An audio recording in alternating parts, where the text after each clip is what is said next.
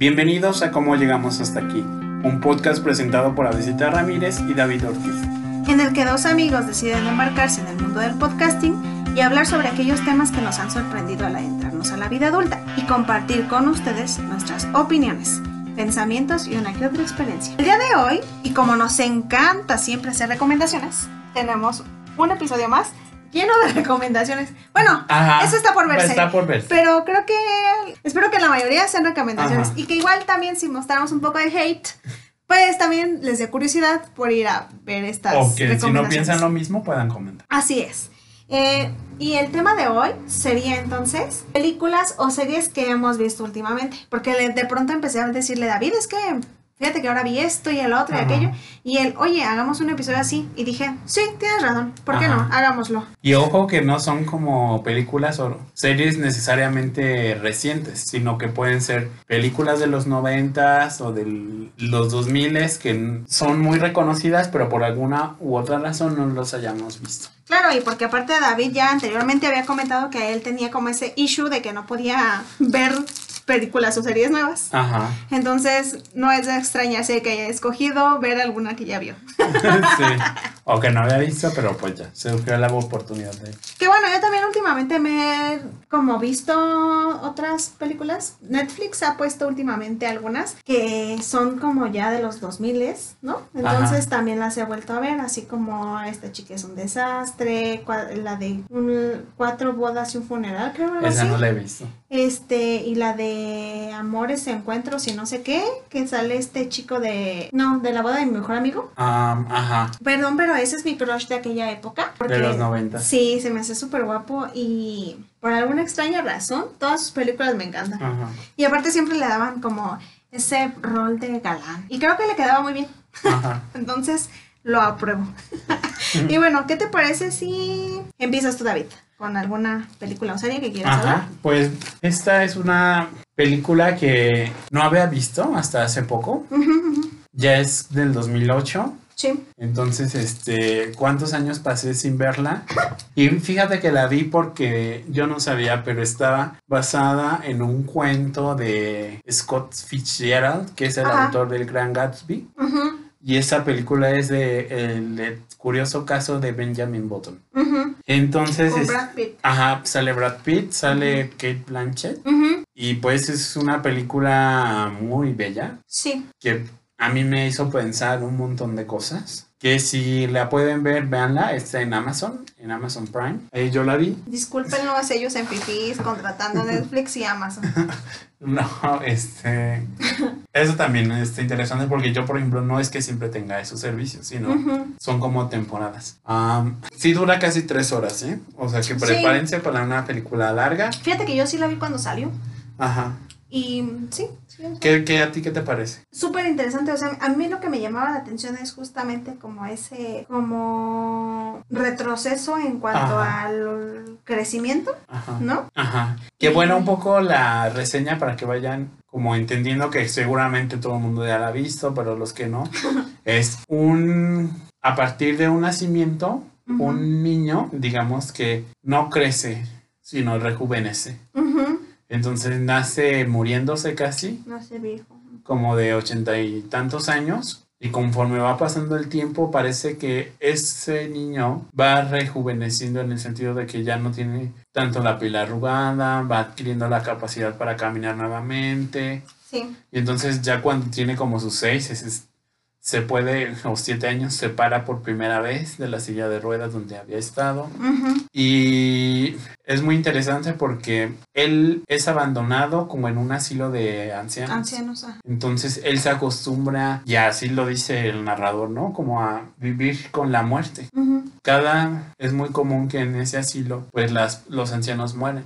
Y eso le da una relación especial con la muerte. Además de que, pues, por su mismo condición, mismo proceso, de que no envejece, sino que va rejuveneciendo, pues está muy interesante. Sí. Ajá, y cómo se va topando con estas personas Y que con la vida. Ajá, O sea, que- experiencias. experiencias que lo van formando de que a pesar de que tiene un cuerpo anciano, pues sigue siendo inocente, ¿no? Ujú. son las experiencias que lo van moldeando, digamos. Y creo que es una película que da para pensar muchísimo Sí. respecto a la muerte, respecto a la vejez, respecto a los lazos que establecemos con otros.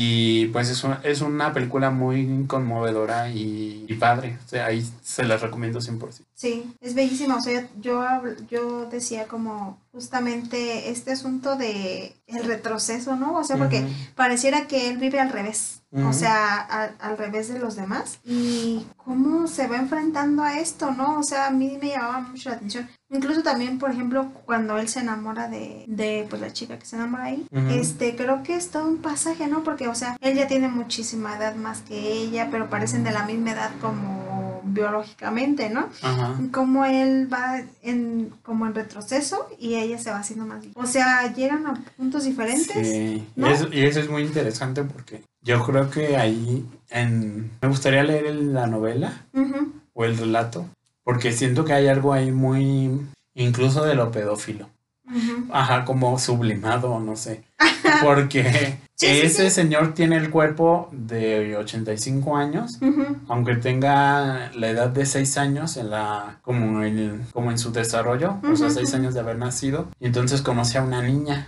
sí Y entonces la niña pues también tiene 6, 7 años. Y se hacen amigos y ahí como que hay un enamoramiento entre niños. Aunque él está en un cuerpo de más de 85 años. Sí. Y la niña sabe que pues él es como un niño, o sea, que tiene algo diferente y por eso no le causa problema. que técnicamente sí lo es que Sí. yo creo que el asunto ahí está como justamente que se juega como con lo temporal Ajá. no o sea en el sentido de que el tiempo va, va de manera muy diferente en él, o sea, y él- pero, o sea, va como en su cuerpo, va de manera diferente, pero si te fijas, a comienzos de su vida se enfrenta a la muerte. Y cuando, cuando va como ya hacia el camino de su muerte, pareciera como si se enfrentara a los comienzos de la vida, ¿no? Ajá. O sea, como hay algo cíclico, pero al revés. Sí, sí, sí. No, o sea, cuando yo, yo lo, yo lo veía como en el sentido de, ¿cómo es que parece tan viejo, pero es joven? Y cuando eres tan joven, es súper viejo, ¿no? Ajá. Entonces ahí también, como en estos ciclos. Y que si lo pensamos un poco en, en los términos de nosotros, como seres humanos, o sea, digo, él también era un ser humano, pues, pero... O sea, en términos de, de nosotros también, cómo nos vamos enfrentando a estos temas, ¿no? Sí. Como algo también muy recurrente es justamente la vida, la muerte, los ciclos, La edad. la- la- los comienzos, los finales, ¿no? O sea, todo eso. Y también en él se marcan, pero de una manera diferente, ¿no? Sí, y, sí. hay- y parece que durante todo lo largo de esta película, justamente lo que se juega es cómo pareciera que este bebé, ¿no? Tiene un conocimiento como a priori. Ajá. O sea, como de otra... Sí, como que ya está más avanzado. ujú, No sé. Sí, chequela. Sí, checa. Es una película muy, muy, muy interesante. Yo voy a empezar un poco con hate. Sorry, lo siento. Pero justamente salió esta, esta película como, ya ven que empezaron como en este auge de Mary Shelley, las mujeres en la, en la ciencia, en el arte, ¿no? Ajá. Como a, como a darles un boom. Y justamente salió la película de Madame Curie. Obviamente me refiero a la científica Marie Curie. Ajá. Y déjenme decirles que yo tengo ahí como un issue con la artista que representa a Madame Curie. Ajá. Porque de entrada, esta actriz, recuerdo que la llegué a ver en otros proyectos y mm, sí me llamaba la atención. O sea, como que creo que sí tiene una estructura padre para actuar. Pero últimamente los dos mm, trabajos que he visto de ella, o tres creo, a mí no me han gustado.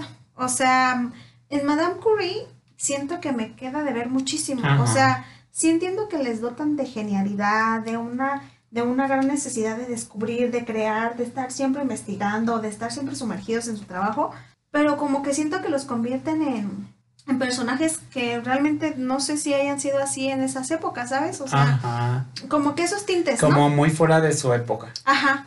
Entonces no lo sé. Y bueno, esa por una parte. Y la otra, Fíjate que a mí no se me antojó. ¿no? O sea, yo no la he visto, pero no se me antojó. O sea que estoy spoileando aquí ahorita. No, pero está bien, porque yo sí la ubiqué como en eso que tú dices, como en ese boom de películas que se están haciendo en torno a la vida de las mujeres, que es muy importante conocerlas y saber la las huellas que han dejado en la historia de la humanidad.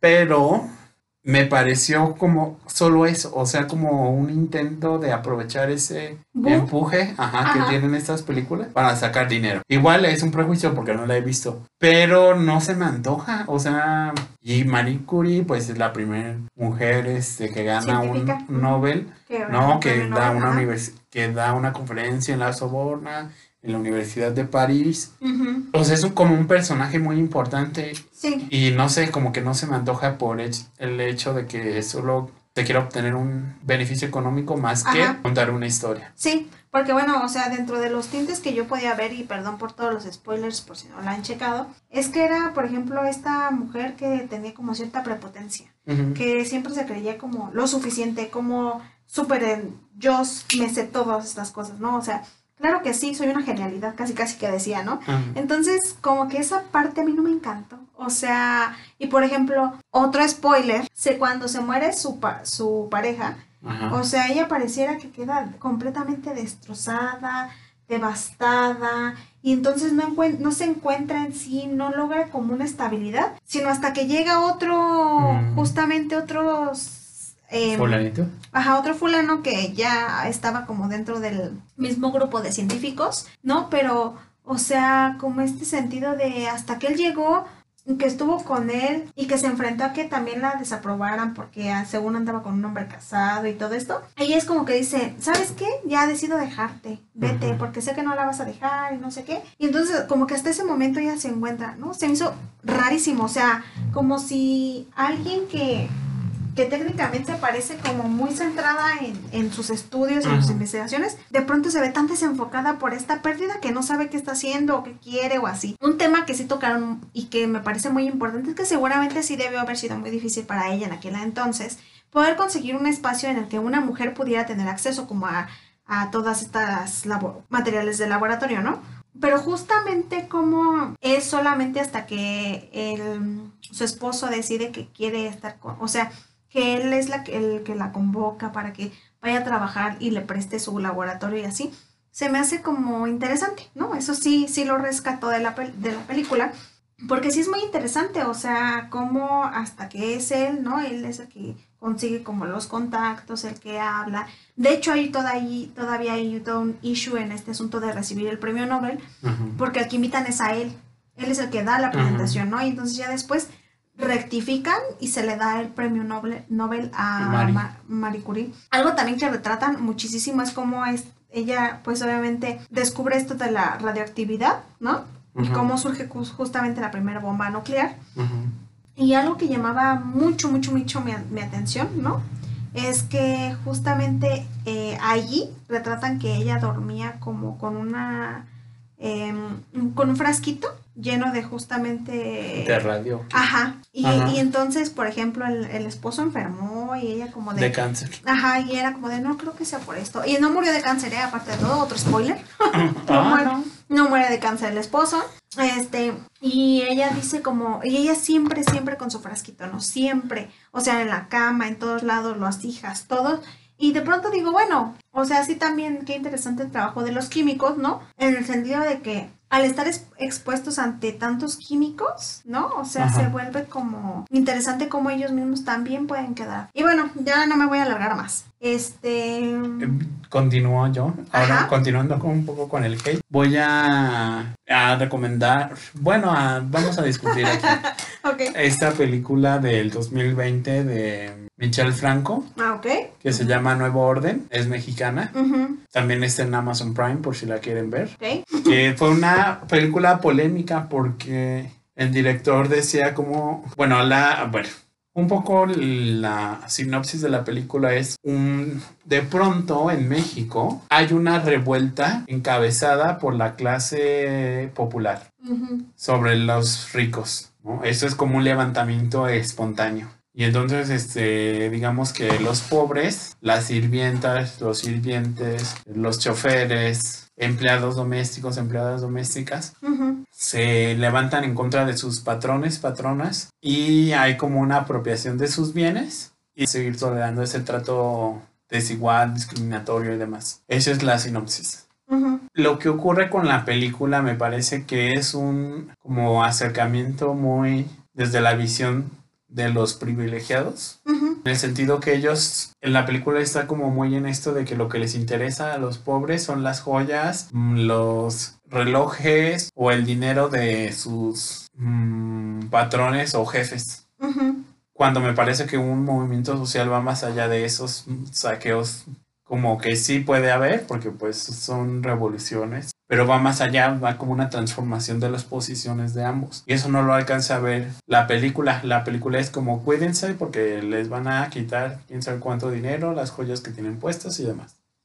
Entonces, por ese sentido, me parece que tiene una visión muy reducida, como de esos asuntos de clase que perpetúan ciertos estereotipos sobre lo que quieren los pobres, lo que quieren los ricos, y pues así. Y es una película polémica porque el director afirmaba que el decir Whitezican era una forma de racismo inverso y sabemos de que pues eso no es posible porque el racismo es una algo más allá de una ofensa, sino son condiciones históricas y materiales sobre unas posiciones desiguales en torno, por ejemplo, a la piel. Claro. Y pues ya, este, creo que ahí tiene ese problema esa película, pero aún así está pertinente para verla y poder discutir de lo que surja. Tiene un final muy interesante y está, está violenta. O sea, la película está hecha para, para choquear.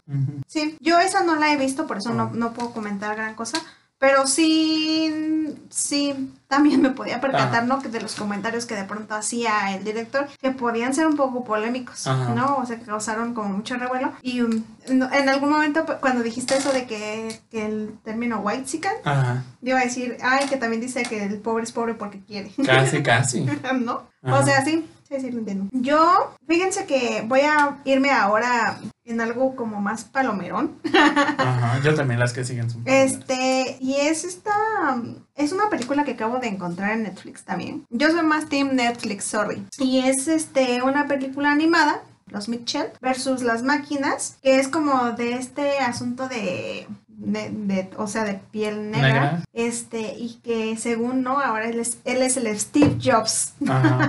es que les digo que Netflix como que sí, también siento que últimamente se mete mucho en eso de ser inclusivo, pero que ya raya como en... Nada más para vender. Ajá, entonces, pero bueno, ahorita aquí también va mi, mi crítica y eso, porque yo digo que es palomera y está bien que si están buscando como papás que tienen hijos, ver esta película, pues está bien, ¿no? O sea, porque está divertida, en el sentido de que, pues, este, este Steve Jobs, ¿no? Negro. negro crea este, una serie, digo, un, un, robot, ¿no? Él creó como, digamos, nuestra Google o Siri ahora, ¿no? Eh, y, la, y en, lugar de que sea solo virtual, pues ahora está en un robot. ¿no? Y entonces, este, ahora te va a acompañar, pero le dice como antes de entrar a dar su speech, porque ya sabes que les encanta tener unos speech súper fregones, este, entonces, antes de salir, le dice, perdóname, bla, por lo que te voy a hacer. O sea, no, no es nada malo, ¿eh? Sea lo que sea que ocurre, quiero que sepas que siempre eres como lo mejor para mí, ¿no? Y entonces entra a presentar estos robots y le dice como, esta ya está obsoleta, ¿no? Y entonces, ¡pum!, la avienta, ¿no? O sea, y entonces este robot se siente mal. O sea, esta, esta aplicacióncita se siente mal y es la mente que hay detrás de todo este plan macabro, ¿no? Que es que ahora se... O sea, ella justamente como es quien ayudó a que pudieran crear los otros robots y para que supieran cómo iban a funcionar, pues entonces ella ahora hace una guerra de robots, ¿no? Entonces aquí va nuestro plan medio white chicken. Digo, bueno, no es white chicken porque más bien es como, no, como de los gringuillos que se esperaría que alguien de tez blanca vaya a salvar el mundo. Sí, sí, sí, pues los blancos. Ajá, ¿no? Entonces resulta que los Mitchell, que son justamente una familia súper mega promedio, ¿no? Que nada que ver en la vida y aparte te pensé, están ahí en una serie de acontecimientos como la familia que es súper zen y que vibra alto y todos perfectos, sus fotos magníficas y así, versus la de los Mitchell que siempre han como rayado como en entre lo que es bizarro, raro, no, no, no, está bien del todo, o sea, la mamá siempre viste como desfasada de sudar, como con florecitas, cosas así, ¿no? Medio hippie, pero no. El papá medio en modo leñador, este, o sea, era bien random. Y la niña que nunca se ha podido adaptar porque siempre le ha gustado como el cine, que por eso me llamó mucho la atención la historia. Este, y como que ella siempre ha tratado de comunicarse a partir del cine, ¿no? Y entonces tiene una dinámica muy padre con su hermano que tiene creo que nueve años, ¿no? Y entonces hacen como cositas muy bonitas y el, y el hermano también pasando como por esa etapa de los dinosaurios, de lo que le encanta, ¿no? Así es como súper, o sea, siento que realmente pusieron pues el ejemplo de una familia blanca, pero muy padre. En términos de que, pues bueno, ellos son quienes, spoiler, sí Salvan el mundo. salvan el mundo, ¿no? Y este, pero está súper random, o sea, Pues así lo recomiendas. Sí, porque lo que tiene es que de pronto tiene momentos como bien ca- caricaturescos, medio exagerados, medio randoms, como que salen los estallidos, ¿no? Y son provocados, y entonces es como de, no, no, no, no, no, habría quedado mejor esta escena así, repítelo por favor, ¿no? O incluso la estructura de un diálogo a su papá, mejor di esto, Ajá. no digas esto porque esto sonaría feo si lo presentara como película. Y entonces ella también, ¿no? Y cómo se comunican a través de eso. Y también pues se, se reestructura el lazo que hay entre ellos, porque ya saben que les encanta poner lazos no establecidos o, o rotos, ¿no? Entre los familiares para que pues tengamos toda una historia. La trama. Entonces, pero está muy divertida. Si pueden también chequenla y yo creo que a sus niños les va a encantar. Yo ahora me regreso a los noventas Ay, se David. porque no la había visto, pero me gustó. O sea, obviamente no es una película que te haga pensar muchísimo, ni, ajá, ni de análisis, pero son como de esas películas, incluso diría cursis, que a mí me gustan. Ajá, esa- Que a todos nos ajá, gusta que y todo mundo necesitamos tiene en nuestra una. vida. No, es, es esta película del 98, dirigida por Brad Silverly Ajá, y protagonizada por Nicolas Cage y Meg Ryan, ajá, que en inglés se llama City of Angels. ajá. En español le pusieron Un, ángel enamorado. Sí. Entonces, pues la, la vi por primera vez, me gustó y la recomiendo. A mí también me gustó, fíjate cuando la vi, que también era muy joven. Ajá. Y la sinopsis es una, eh, como que en ese mundo los ángeles son reales. Ajá, Y entonces están pendientes de la vida de los humanos, como ayudándoles a ciertas cosas a la hora de la muerte, ah, en accidentes. sí. Entonces hay un fulanito que sigue la muerte de un, una persona que está recién operada del corazón por una médica y entonces esta médica es Meg Ryan y él pues la ve a la médica y desde ahí se Queda enamora. flechado. Ajá, no deja de, no puede dejar de Ese verla. Cupido queda flechado, Sí. ¿no? Porque de pronto me parecía muy, muy irónico porque Cupido se representa como un ángel, ¿no? Ajá, Entonces yo decía, wow, él quedó flechado por sí ajá, mismo. se invierten los papeles. ¿No? Sí, entonces él queda como prendado Ujú, y está esto de que puede dejar de ser ángel Sí. si él lo decide para tener una vida de humano, pero pues tiene un costo. Así es. Y ah, esa es la, la trama.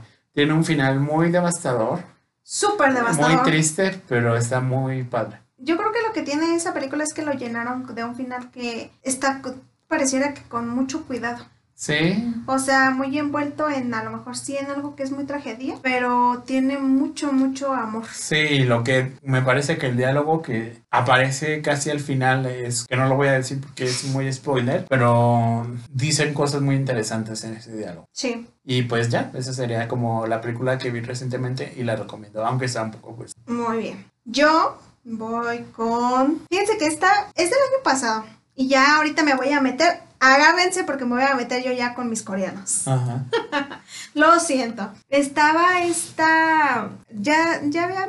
Yo lo que ya lo había comentado también en otro episodio. Es que luego con Netflix me cuesta mucho trabajo porque al mismo tiempo me pone como cuatro o cinco series que Ajá. quería ver o que ya estaba esperando. Y entonces, como no he terminado an- anteriores o como todavía no he empezado a ver algunas, es como de. Es abrumador Netflix. No puedo terminar de verlas Ajá. todas. Y entonces había una que me llamaba muchísimo la atención porque vi a este chico, el protagonista, en otra, la vi en Recuerdos de Alhambra, lo vi a él y me pareció increíble este niño. Ay, solo que no recuerdo bien su nombre, bueno, o sea, ahí le un Ujú. poquito porque le voy a buscar el nombre. Ali Yewuk, lo vi en, en, justamente en Recuerdos de Alhambra y también lo vi en Watcher, because I have a crush, no en él, en alguien más. Este, y entonces me pareció como muy interesante porque en Recuerdos de Alhambra hace un, hace un hace un papel increíblemente precioso al ser alguien que viaja como por, eh, por todo este mundo del videojuego, porque recordarán quienes ya han visto Recuerdos de Alhambra, pues justamente, esta no era, no, o sea, no era recomendación, pero fíjense que qué oportuno que saliera también, porque es una gran serie, que también, no vi recientemente, pero sí hace tiempo, cuando recién salió, y me gustaba mucho de verdad ese papel. Entonces, en Watcher, no, perdón, en... Ay, ¿cómo se llama? En la película When the Weather o sea, que te encontraré cuando el tiempo sea mejor, este, con So Kan y Park Min Jung. Este, lo vi también porque tenía el papel secundario. Y entonces dije, ah, pues voy a ver Dodo, Sol, Sol, La, La, Sol, que es justamente la recomendación que voy de la que voy a hablar. Esta salió en el 2020 y también saben que sale Goara. Y eh, esta serie, fíjense que yo tenía como ahí. O sea, los últimos episodios me costó mucho trabajo seguirlos Déjenme decirles que a lo mejor fue porque la vi como en pausas, que no, que no estaba como que realmente, o sea, no creí. Ni engancharse. Ajá, y que tampoco creí que fuera a pasar lo que pasó al final. Mm. O sea, no les voy a spoiler porque si a lo mejor no, lo, no ven este tipo de series ni nada y deciden darle una oportunidad, van a decir que.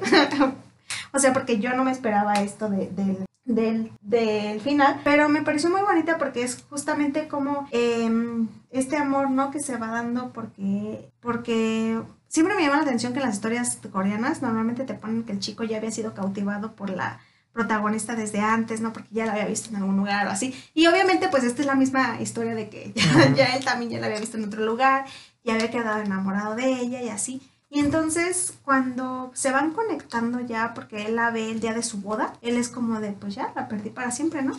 Y para esto él era muy joven, ella tendría como 23, 24 por el papel, y era apenas 19, ¿no? Súper joven. Entonces, como que apenas, o sea, ella se va a casar porque ella es hija de un papá que siempre como que le ha dicho qué debe de hacer, porque justamente nada más es la figura del papá.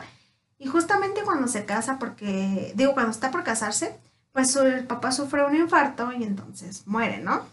Y entonces, como ya no quedó nada de dinero de la, de, la herencia del papá porque estaba muy endeudado, pues resulta que ya la mamá con la que según quería que se casara, ¿no? El hijo, pues ya no, y se lo lleva al hijo, entonces ella queda como muy perdida porque entonces la pareja que tenían mm, tampoco no estaba como para ella y así. Y entonces aparece este sujeto que es Do, Do, Sol, Sol, La, La, Sol pero es refiriéndose a, que, a justamente la canción de Estrellita, ¿dónde estás? ¿No?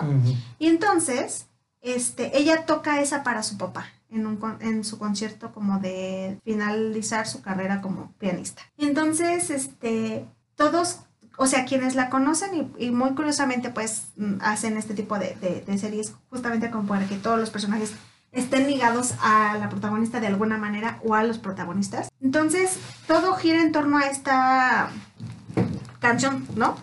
Y es muy interesante porque yo decía, bueno, ok, está padre, pero me gusta muchísimo cómo este chico tiene tanto amor hacia ella y la acompaña, ¿no? Porque accidentalmente se encuentran y la cuida cuando tienen este, este accidente este, después él ayuda a salir adelante, a que reconstruya su vida, porque no tiene a nadie más, ¿no? Entonces, este acompañarla y así, y él, y él, atravesando todo el asunto de que, spoiler, súper spoiler importante y medular de la serie, pues que él falleció su mejor amigo. Entonces, atraviesan tantas cosas en la vida que no sabes qué está pasando, ¿no? Y me gustaba mucho como este sentido del amor que, que, se, que se da entre estos, ¿no? Como un amor que te pintan como tan puro, tan maravilloso. Sé muy bien que en la vida real quién sabe qué pasará, pero me encantaba, me encantó. Y pues si, si les parece atractiva la historia, ¿por qué no? Chiquenla, de verdad, está muy bonita. Y es muy divertido. El final, ¿Cuántos episodios es? Son de 16, lo cual me gusta porque tienen una duración de una hora y poquito. Ajá. Pero este, están bellísimo, o sea, a mí me gustó y de verdad no, no me encantó el final, pero cuéntenme también en los comentarios qué les pareció a ustedes, si ya la vieron, qué onda, qué piensan. Ajá. Y bueno, ya para pasar a mi última bueno, una película que vi recientemente. Ajá. Mm, es esta del 2019, dirigida por Jay Roach. Ajá. Y que se titula Bombshell. Ajá que como saben estuvo nominada a algunos Oscars. Sí. Entonces esta película me parece que quien aparece es Margot Robbie, a Nicole Kidman, no estoy seguro, porque hay una actriz que siempre confunda a Nicole Kidman con ella. Ah, ya sé. Ajá, no sé quién sea, pero bueno. Este, y es una historia basada en hechos reales, en, de un escándalo a partir del Me Too y de las denuncias de acoso sexual en Fox. Ajá. Como uno de los altos ejecutivos se ve denunciado por Sí. periodistas que han pasado por ahí. Y este fulanito, su jefe, tiene como toda una... Ah, mm, ya, Charlize Theron. Sí. ¿no? Ajá, Charlize Theron. Sí. Es, entonces es Margot Robbie, Charlize Theron Ajá. y Nicole Kidman. ¿o me Sí, sí, sí, sale Nicole Ah, Kidman. ajá, son esas tres, las tres güeras. Ajá. Las tres rubias blondies. Ajá, en México diríamos güeras. Son las blancas este, anglosajonas porque me parece que Margot es de Australia y también eh, Charlize, no sé. Ajá. O sea, no son estadounidenses. Todas les dan, ¿no? Ajá. Entonces, pues es, es esta película que relata ese momento de denuncia y está padre. O sea, no creo que sea la mejor película del mundo, pero está interesante. Sí, De cómo ver un po- cómo un poderoso puede caer si tiene varias denuncias. sí. Ujú. Esa sería mi recomendación. Y yo, ya mi última también, Ajá.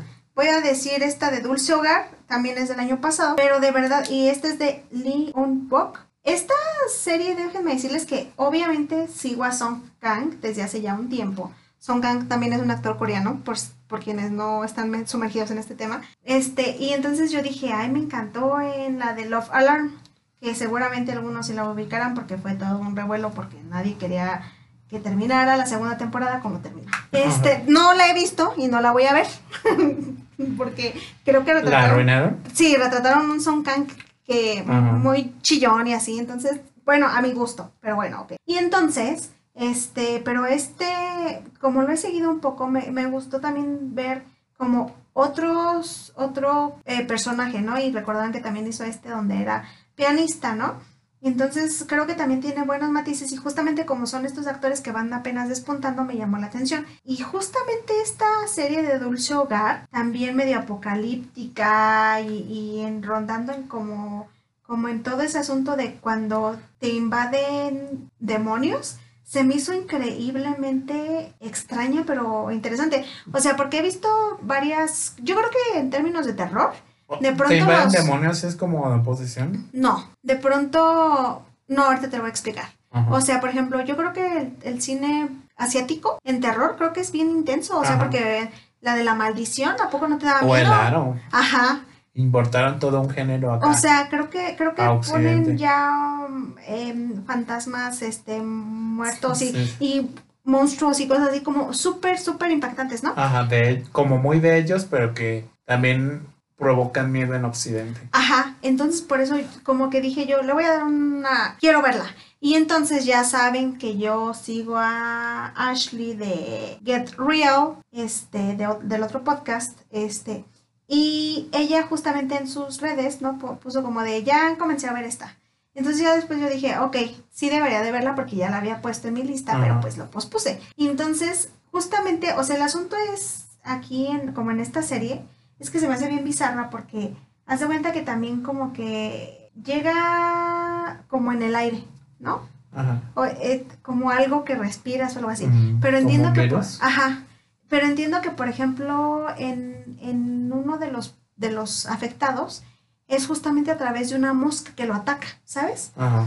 Entonces, este, es muy interesante porque creo que ahí hay mutación, ¿sabes? Pero me llamó la atención que decían como cierran todas sus puertas porque de pronto atacaban, ¿no? Así de la nada.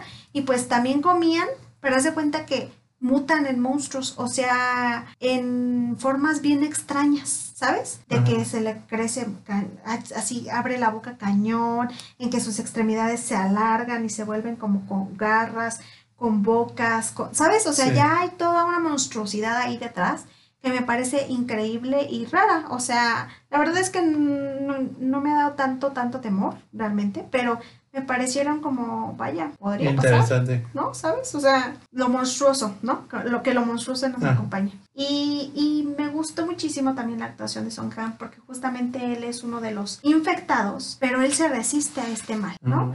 Y entonces hay escenas increíblemente interesantes en el asunto del orden de cómo, cómo continuar con personas que se supone que están bien y que están sanas. Se supone que va a haber una segunda temporada, entonces la estoy esperando. Ajá. No creo, pero lo estoy esperando. Este, porque es, es, es interesante, o sea, lo que hay ahí. Y, y justamente, este, como esta, como infección, así, o virus, Ajá. este, por ejemplo, ah, producía muchos sangrados nasales, ¿no? O sea, terrible, ¿no? Y así veías la sangre correr por todos los episodios, era interesantísimo. Y Y perturbador. Sí, perturbador. Y, pero luego como este, él mismo, ¿no? Como se trataba de resistir y de pronto sus ojos se ponían todos negros, ¿no? Y o sea, y este mal es como una dualidad en términos de que, como le decía, siempre te han tratado mal, pues ahora véngate. O sea, esas, esas cosas me, me interesaban mucho, ¿no? ¿Sabes? O sea, me, me Como mucho- persecutorio. Ajá, muy, per- ajá, sí, persecutorio. Entonces se me hacía increíblemente como aterrador, pero muy, muy increíble. Y por ejemplo, hay un personaje ahí que a mí me encantó y es de una, am, una mujer que perdió a su bebé. Ujú. Y entonces, como ella al infectarse se convierte en un feto. Fue muy interesante. Esa, esa como, se me hizo como una metamorfosis, ¿sabes? O sea, como que todo esto estaba mezclado en un rubro ya muy bizarro, pero que qué interesante que se ideara una historia así, ¿no? Ajá. Y que justamente ahí viene con otra. Esta no es una recomendación porque todavía no la he terminado, pero también chéquenla. Está muy padre. Esta es japonesa y es Alice in Borderland. Y este también, ¿no? El, el todo asun- este asunto de jugar con un video de como pareciera realidad virtual, pero en realidad, o sea, sí eres tú estando jugando, ¿no? Se me hizo como muy interesante. No voy a contar mucho porque todavía no he terminado esta serie, pero la, estoy muy como en, en muy en, en, en ahí, ¿no? Puntualizada ahí. Ajá. Y este, y son justamente también recomendación que también dijo Ashley, este, que ella lo estaba checando. Y entonces dije yo, sí, ya las voy a ver porque ya las pospuse muchos meses. Y ahorita les digo, tengo cuatro series ahí. Entre esas está claramente la de Alice in Borderland. Está la- El amor es la meta. Este, The Good Detective, que también es este, coreana. Y la de. ¿Cuál era la última? Y la de privacidad, que Ajá. también es coreana. Esas, si ustedes quieren, porque no les he platicado de nada, véanla. porque pues no las he terminado, pero son muy interesantes también.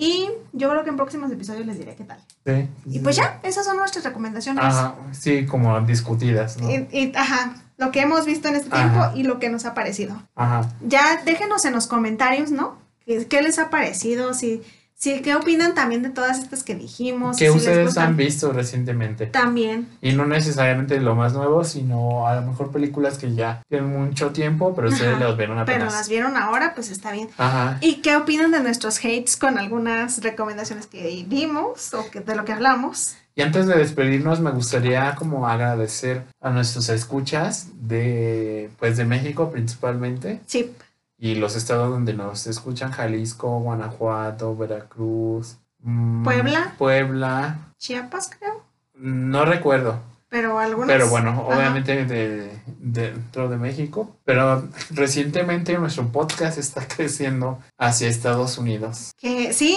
creíamos que solamente nos escuchaban amigos. Ajá, no, y ahora estamos viendo que en Georgia, Washington, Ohio, Ohio, Florida, ¿no? Pensilvania, en eh, Alemania. California, ¿No? bueno, ajá. Y en otros países, Alemania, en Oh. Gis, en Gese, Ah, no sé cómo se pronuncia. Ajá, en GES o en España y Colombia nos han estado escuchando. Huge. Ajá, entonces agradecer a nuestros escuchas y pues está padre como eso que Sí, nos gusta que estamos creciendo ajá, y que pues nos han seguido semana a semana porque esto va más o menos así ajá, y que de pronto sí nos comenten ya sea en Facebook o en, o en Instagram. Instagram. y que nos den sus retroalimentaciones, sus opiniones. sugerencias de episodios también, estamos abiertos. O sea, lo que quieran, ¿no? Nos ha gustado. sí. No olviden buscarnos en Facebook en cómo llegamos hasta aquí y en Instagram en cómo llegamos podcast. Darle like, suscribirse a Anchor, en Spotify, en Apple Podcast, en Apple, dejar una reseña y, y darnos solamente 5 estrellitas. Voy a sonar como los de Get Voy a, por favor, porque creo que las estrellitas nos ayudan. y no, que nos sigan escuchando. Nos vemos. Bye. Adiós.